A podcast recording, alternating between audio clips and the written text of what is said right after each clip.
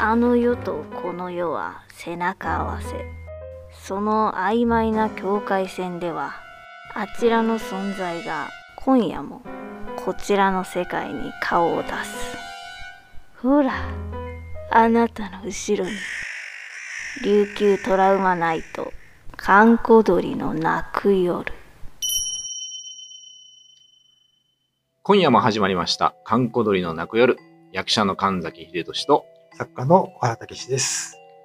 琉球トラウマナイトがソニーとサービス提供している SC1 コンテンツローカルホラーリポートなんですが現在はカンチャリゾートと東南植物楽園で行っています。はい。ということで、えー本日3日目、えーローカルホラーリポート特集ということで、えー沖縄の地元の怪談のお話をしたいと思うんですけども、ええ小原さん、何かありますでしょうか？そうですね。あのーまあ、ライカム周辺というか、あの近所はいはい。なんですけど、うんあの、クシリクシリっていう妖怪が出るんですよ。くしりくしり。はい。これはあのーまあ、民話で語られてる話なんですけど、はい。あのーあれ、ヒヤゴンの交差点ですかね。ヒヤゴンから中順の方にずっと登っていく坂があるんですけど、あ、はい。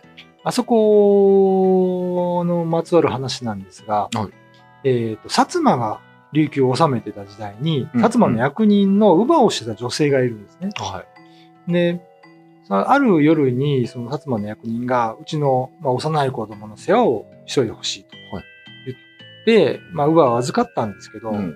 でその乳母は彼氏がいて、はい。その夜彼氏と会う約束をしてたんですよ。うんうん。それで、しょうがないから赤ちゃんを連れて、彼氏のところ、中順の方ですね、多分ね、坂登ってったんですけど、うん実は問題があって、はいその彼氏は赤ちゃんが大嫌い。だったんですよはいで、仕方ないから乳母はうん、ちょっと離れた井戸にはい赤ちゃんをロープでぐるぐる巻きにして、ロープで自分は、はいまあ彼氏と会ってたわけですよ。うんうん。ところが赤ちゃんって人形じゃないから泣くんですよね。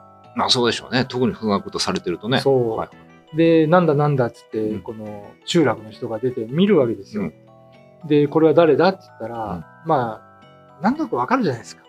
で、その薩摩の役人が呼び出されて、はい私の赤ん子にこんなことしたのは誰だと。うんもうすぐ犯人分かっちゃうわけですよ、ウバって。ああ、そうですね。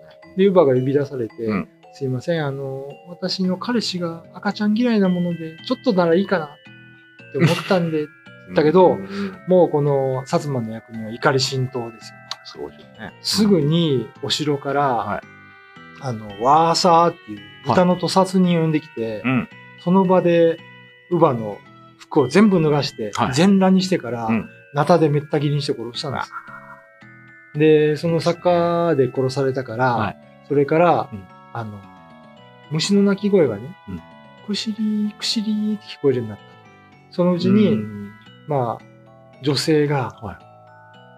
くしりーくしりーって言いながら全裸で血まみれなんですけど坂に出てくる。と。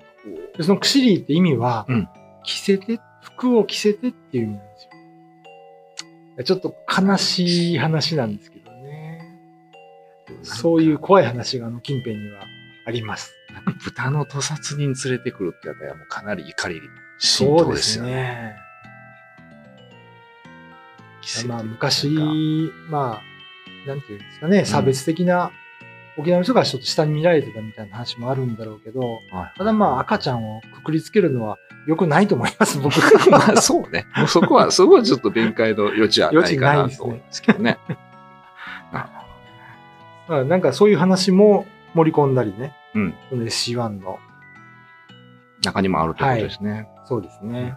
で、今、この、えー SC1 えーコンテンツ、はいローカルホラーリポート、えーカンチャリゾートと東南植物楽園、2カ所でやってるんですが、はい今実はこちらでスタンプラリーをやってまして、こちらで、えースタンプを2つ押してもらえると、ごめんなさい、うん琉球トラウマスクっていうのが漏れなくいただく。はい。このデザインがすごいですよね。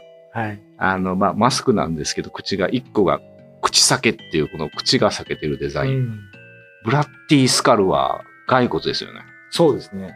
で、この3番目のヘル、ワーム。フェルワームっていうのはこれかな地獄の虫。地獄の虫。これかなりきついですね。ねこれもし、あの、お聞きのタクシー運転手さんは、もらっても絶対つけない方がいいですね。これ、タクシー運転手さんがこれをつけてると、お客さん止まらない。かなり怖いです。なので皆さん、あの、えー頑張って2箇所ですけども、はい行っていただいて、ぜひこの琉球トラウマスクの方をえーゲットしてください。はい。ということで、今夜のお相手は神田秀俊と、小原武史でした。ええこれなんか、ここれつけてる人いるかな これデザインは誰ですか？デザインはね、ジ国吉さんっていう方ですね。国吉さん。はあい。そこにいらっしゃいますけどね。渋いね。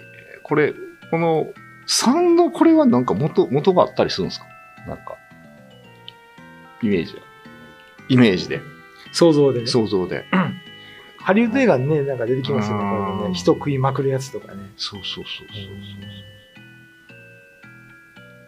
これね、案外この、そうそう、1、2がちょうどなんだ、鼻の位置とか口の、まあちょうど顔に当てはまるような感じになってるんですけどね。ちょっとお見せできないのがあれですけど。うん。でも案外この3が結構ハマるみたいなんですよね。ホラーっあぽくて。あ。怪獣。怪獣とかなんかモンスターっぽいやつなんるですよほどね。。いいですね。このもらったらイベントにつけて出ようか いや、これは絶対ね、受け、受けますよ。スケルト新。新刊のね、イベントで純駆動の地下とかでよくあるんですけど、これを着て言ったら、で、なんかメガデスの T シャツかな。メガです。あ、かなハマるハマる、ハマりますね。そのロックバンド的なのがあるというですね。えーで今日はまあ、ライカム付近の怖い話を喋ったんですけど、あはいはい。あのーライカムあたりってね、うん。昔、米軍基地だったじゃないですか、ああ、みたいですね。あそこは。はい、はい。、で、戦後、まだ米軍の領土でうん、ゴルフ場になったんですよね。あ、そうですね。ゴルフ場ってきますね。うん。で、なんかその時もね、なんかゴルフ場に、なんか今だ、今だから言えんのかな、お化けが出るとか、うーんよく夜中にキャディーさんが家帰ろうとしたら、はあの、兵隊がこう、上を歩いてるとかね。そんな話はよく聞いたことあるんですよ。い。あ、まあやっぱ、そっか。あそこはもう、あれですよね。戦地にはなってますもんね。そうそうそうそう。う基地で、基地でした、基地ですからね。うんええ航空基地。まあだから今は本当にあの、回ね、ちゃんと綺麗になって、はいはいはで、まあライカムの周辺もうすごい整備されて、でね、、あの、これは嬉しいことなんですけど、もともと米軍の土地だったから、はい。集落があったんですよ。うん。で、その集落にはやっぱり廃所、歌木があったんですけど、はいはいそれも長いことこのね、拝めないというか、米軍の基地の中だったから、うん。荒れ果ててたんですけど、はいそれもちゃんと回復されたりとかあね、あ。いい一面もあるんですよそね。れはいいですねう。。うんんだから町として、やっぱ沖縄の町が機能するためにはそういう祭祀と一体化した生活というかね、自治会があってそれを管理して拝むみたいい。なものがまた復活してるので、それはとても素晴らしいと思いますね。どこら辺にあるんですか？えーとね、うん。場所で言うと、ライカムの どっち側？あの、今ほらコンビニとかいろいろできてて、その、だから病院ありますよね、大きな病院。こっち側。はいはいはい、その多分ね、裏じゃない。裏反側。対側の裏かな？なんかにあったはずです。なるほどね。ね、ちょっと皆さんも一度そこら辺を探索してみて、ねまあ、あの、ライカム周りにあるということで、ねえね一度探索して拝んでいただければいいんじゃないかなと。で、あそこなんか、あの、津波の避難施設とかもね、将来作るみたいあ、そうなんですか。すごい高台にあるじゃないですか。あ絶対あそこ津波に来ないですよ。あああそこに来る津波があったら。らもう世界最後の日です。そういうね、なんかいろいろ変わってきているので、うん。とてもいいかなと思いましたね。なるほどね。というところで、はいえー今夜はこの辺でということで、えーお届けしたのは役者の神崎秀と、小原武史でした。